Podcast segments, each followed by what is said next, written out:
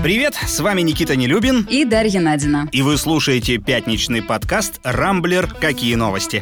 Странное мероприятие, если честно, отдает какой-то Гарри Поттеровщины. Там у самого Лукашенко уже, кажется, падать, падать-то нечем. Пока еще полет нормальный, но чувствую, что в ближайшие часы накроет меня вот этой вот всей истории. Ребята, вы даже близко не знаете, что такое настоящие холода. Здесь мы не просто обсуждаем главные события недели, но и пытаемся разобраться, как они влияют непосредственно на нас с вами и нашу жизнь. Помогают нам в этом эксперты и пользователи Рамблера. Всю неделю мы следили за новостями и отобрали для вас самые интересные.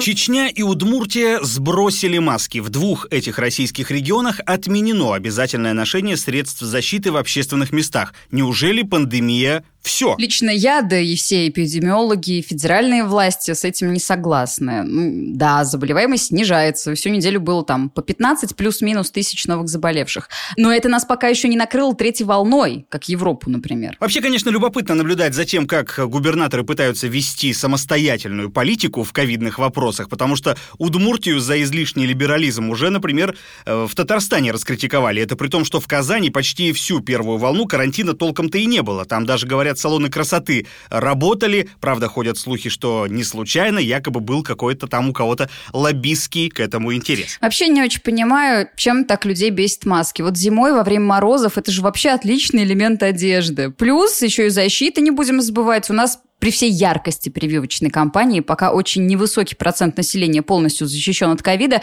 на днях Центр Гамалеи отчитался, что только 1 миллион 700 тысяч человек получили оба укола. Как бы и да, я понимаю, что там многие уже переболели, но это же не значит, что они не заразятся повторно. Но на самом деле это еще далеко не все, потому что важнейший фактор э, количества свободных мест в больницах. Если вакцинация идет, койки есть, а заболеваемость снижается, то есть масочный режим можно и отменять.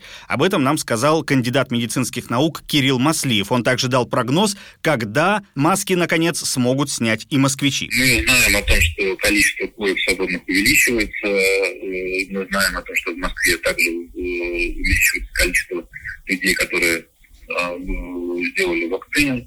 А, и я думаю, что как только показатели заболеваемости суточной приблизятся к тысяче, это может рассматриваться властями как Э, один из э, параметров для отменения масочного режима. Вполне возможно. Нужно, конечно, смотреть сразу несколько факторов.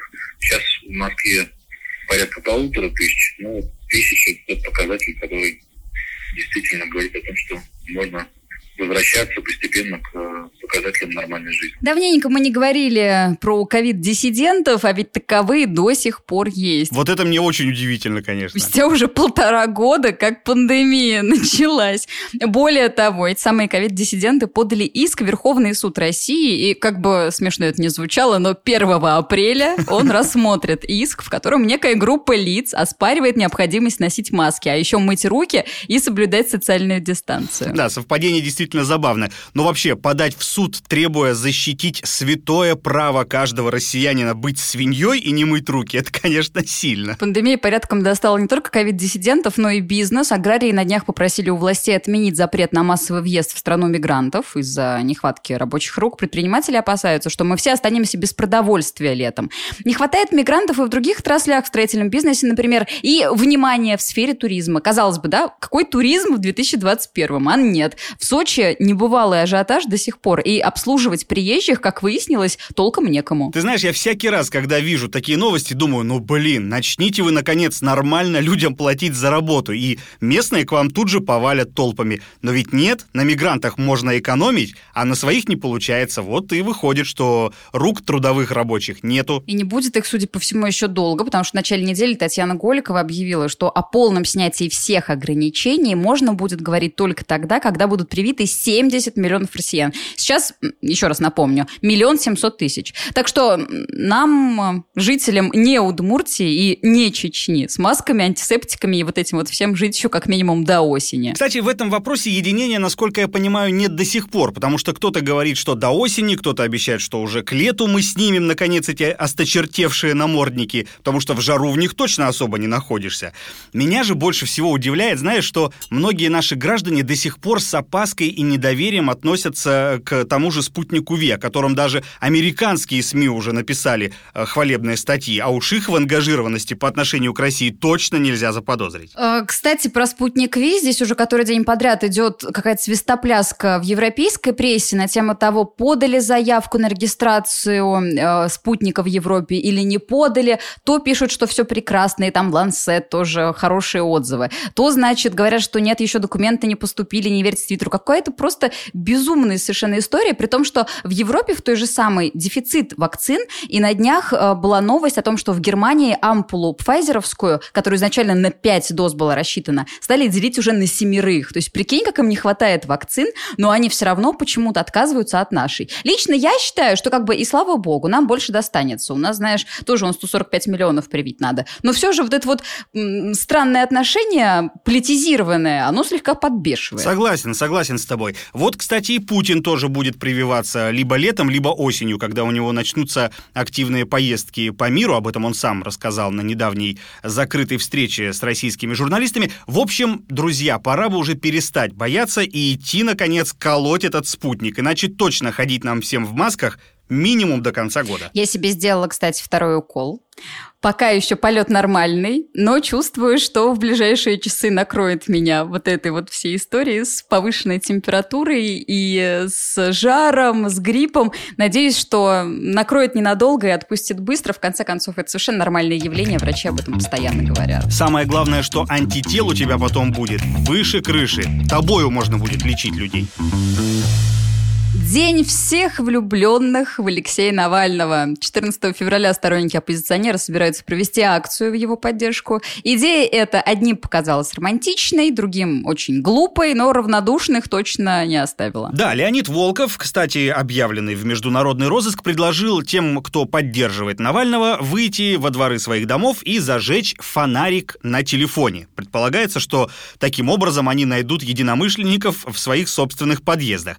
А еще Волков Волков предложил э, снимать себя на видео и выкладывать ролики в соцсети. Странное мероприятие, если честно, дает какой-то Гарри Поттеровщины. Ну, вообще выглядит все это максимально безобидно. Однако силовикам показалось почему-то иначе. Генпрокуратура, СК, МВД все вместе выступили с предупреждениями о недопустимости несогласованных акций. А еще пригрозили наказанием. Но я, правда, не очень понимаю, как они будут вообще кого наказывать. Станут людей ловить по дворам, что ли? Ну, ну это бред же, нет? Ну, слушай, бред не бред, а силовики, знаешь, бывают очень мстительными товарищами. Давай вспомним хотя бы, как в Беларуси во время акции протеста людей хватали прямо возле подъездов их домов.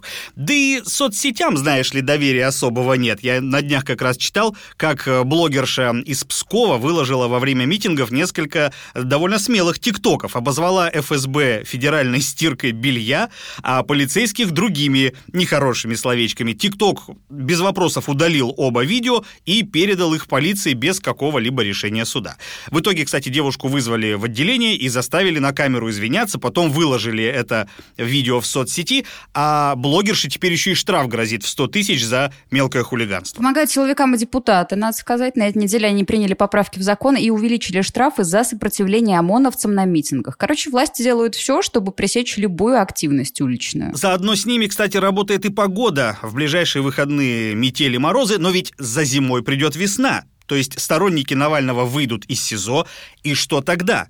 Напрашивается сам собой вопрос, не пора ли предложить людям конструктивный диалог, а не только дубинку? Мне кажется, пока дубинка работает, никаких переговоров не будет. Хотя свободу собрания россиянам все-таки гарантирует Конституция, да, 31 статья, мы помним. В ЕСПЧ в среду, кстати, поступил первый иск от координатора штаба Навального в Екатеринбурге, и как раз по этому поводу. Но вот возвращаясь к твоему вопросу, сторонники оппозиционера, конечно, выйдут из СИЗО, там, да, скоро 15 суток уже пройдет, у кого-то 25 суток, но ведь против них возбуждены уголовные дела, против многих. Там реальные сроки маячат. Юлия Навальная из России уже улетела. Я допускаю вполне, что и другие могут последовать ее примеру. Ну да, с отъездом Навальной пока действительно непонятная история. Говорят, вроде как с частным визитом она отправилась э, в Германию. Но вот уже двое суток прошло, от нее никаких вестей по-прежнему нет. Что касается Конституции, то, знаешь, ссылаться на нее уже, как мне кажется, давно нет смысла, потому что власть сама уже давно ноги об основной закон вытерла и плевать ей на наши права и свободы с высокой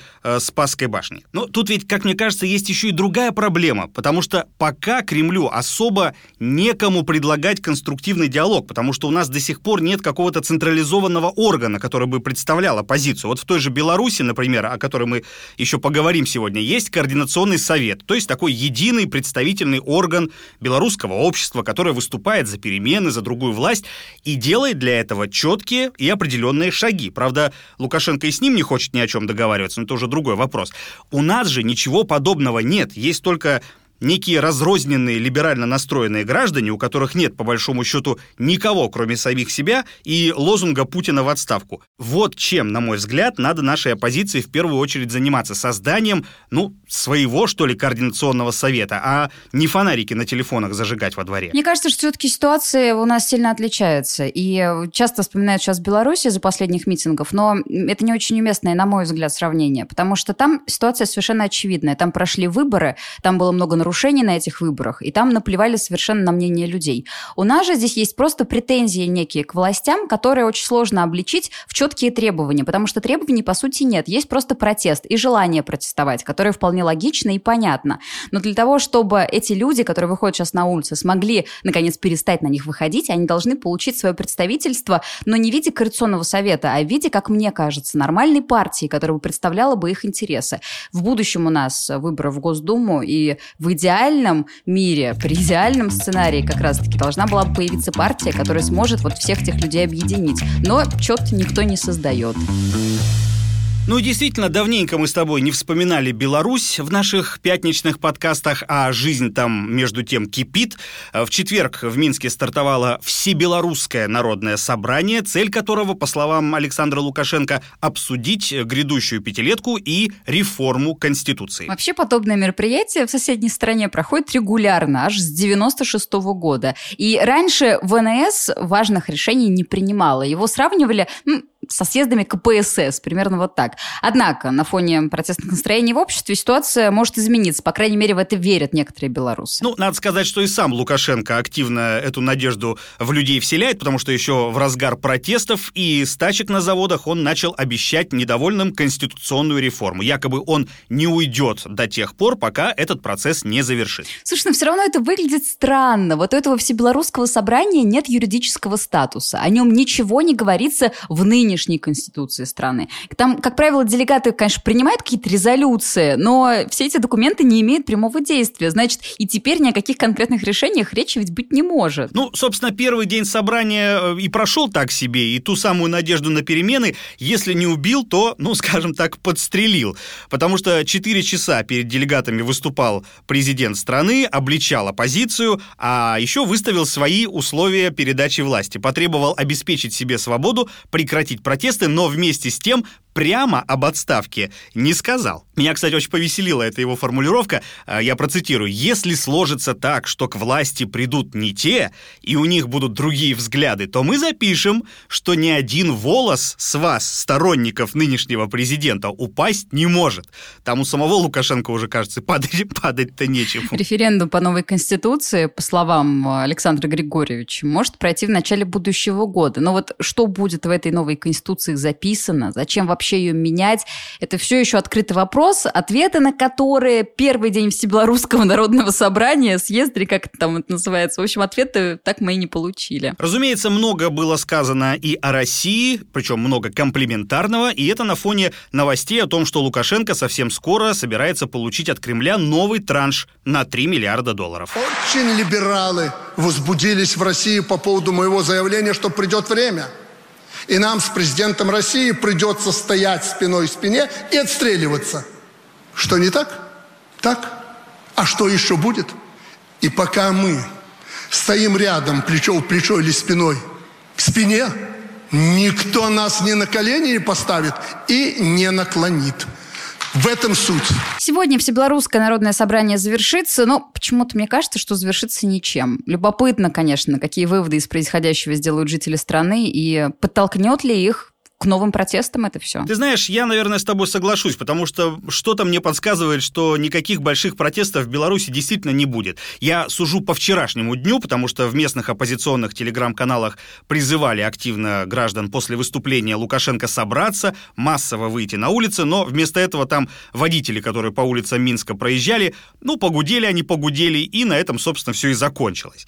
Вообще очень обидно мне за белорусов, потому что у них ведь, ну, почти все получилось. Протестное движение там затухло, теперь это совершенно очевидно, по крайней мере, если сравнивать с тем, что было там э, летом, осенью прошлого года. А теперь, когда у Лукашенко будет еще и 3 миллиарда российских долларов, ему и сам черт не брат, знаешь.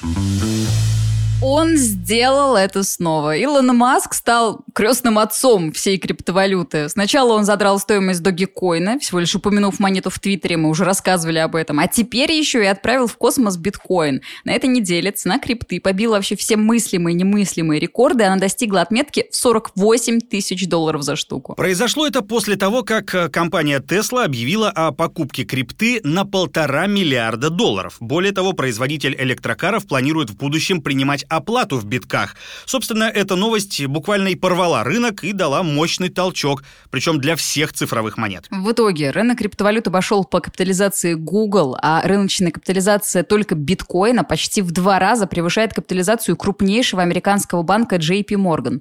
Общая стоимость всей крипты, там и эфиры, и Dogecoin, и всего остального приблизилась к отметке в полтора триллиона долларов. Это, безусловно, событие, потому что крипта, ну, кто бы что ни говорил, она ведь толком ничем не обеспечена и ее не зря сравнивают с пирамидами из 90-х. Слушай, ну, по-хорошему, и американский доллар тоже ничем не обеспечен, кроме веры в него, in God we trust, потому что США печатают столько бумажек, сколько захотят.